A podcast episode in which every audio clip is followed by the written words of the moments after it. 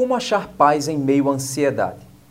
Sou o pastor Lázaro Leison e vamos pensar biblicamente sobre vida cristã.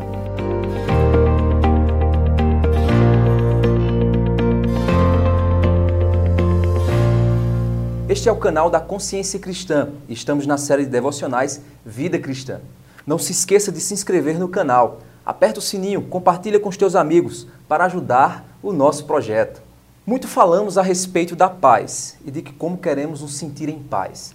Queremos poder dormir bem, nos sentir bem, e mesmo em meio a lutas e aquelas coisas que estão às portas para nos atingir, o que queremos é ter paz. Mas como achar a paz? O apóstolo Paulo falou sobre isso no texto que vamos refletir agora, em Filipenses capítulo 4, do verso 5 ao 9. Quero começar mostrando que nesse texto ele falou duas vezes sobre a paz que pertence a Deus e que vem do Senhor.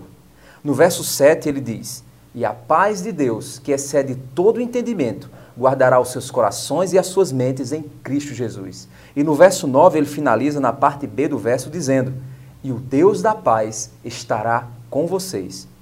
Quem não quer receber de Deus a paz que excede todo o entendimento?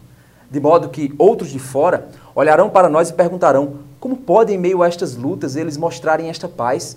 Que não desejaria também saber que o Deus da paz está do nosso lado, em meio às nossas lutas?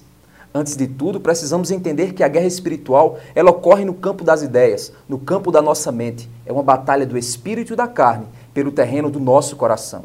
Quem assume maior território em nosso coração é aquele que prevalece em nossa mente e em nossos sentimentos.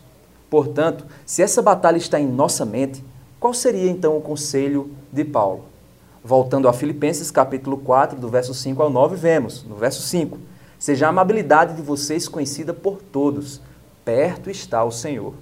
Quanto mais se aproxima o dia do fim, mais difícil fica viver em um mundo que se afasta de Deus. E é neste momento que nós devemos ter um testemunho amável, equilibrado, diante dos homens, que nos veem e esperam ver o Deus que nos guarda, o Deus que está em nós. Mas isto, esse testemunho público de amabilidade, pode ser perdido naquilo que Paulo chama de ansiedade e que ele trata logo em seguida. Como então não destruir esse testemunho público de nosso equilíbrio com a nossa ansiedade? Como ajudar a trabalhar esta ansiedade? Segundo o texto bíblico, no verso 6 diz assim: Não andem ansiosos por coisa alguma. Ou seja, não vivam, não convivam, que nada seja motivo para a ansiedade.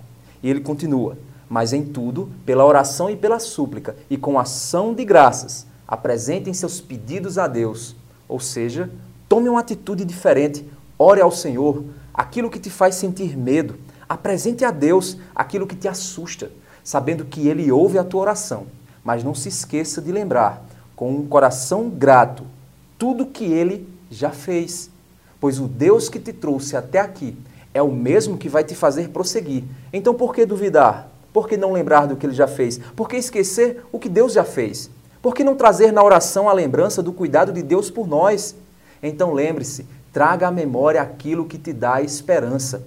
E diante de tudo isso, a consequência é a seguinte, no verso 7. E a paz de Deus, que excede todo o entendimento, guardará, ou seja, manterá em segurança, montará guarda na porta, não permitirá que seja roubado. O quê? Os seus corações e as suas mentes em Cristo Jesus. Ou seja, no lugar onde Cristo está, na posição em que Cristo representa, nele guardará os seus corações e mente. No verso 8, por fim, Paulo apresenta uma das causas da falta de paz em nosso coração e da ansiedade generalizada em nós. Primeiro, ele falou da necessidade da oração e agora ele diz: finalmente, irmãos, tudo que for verdadeiro, tudo que for nobre, tudo que for correto, tudo que for puro, tudo que for amável, tudo que for de boa fama. Se houver algo de excelente ou digno de louvor, pensem nessas coisas. O que tem ocupado a tua mente, meu irmão? O que tem consumido as, teu coração de informações? O que você tem deixado ocupar o seu tempo e o seu pensamento? verso 9 ele diz: Tudo que vocês aprenderam, receberam, ouviram e viram em mim, ponham-no em prática e o Deus da paz estará com vocês. Filipenses 4, do verso 5 ao 9. Vivemos em uma época do excesso de consumo de informações nas redes sociais, nas séries, nos jornais sensacionalistas.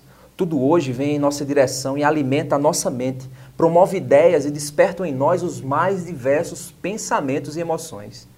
Nós vivemos na era em que, em um rolar de um feed de notícias ali no teu celular, nas redes sociais, nós rimos, nós sentimos raiva, nós choramos, nos emocionamos e em pouco tempo, isso é o que tem alimentado a nossa mente e muitas vezes deixamos de orar, ler a Bíblia e de realmente saber que, em meio a todas essas crises e coisas que nós vemos nas redes sociais, no mundo de hoje, Deus está cuidando de nós. Por isso eu quero finalizar com uma pergunta. Quando bate ansiedade, você tem orado ao Senhor? O que tem ocupado o teu tempo e o teu pensamento? Deus te abençoe e até a próxima.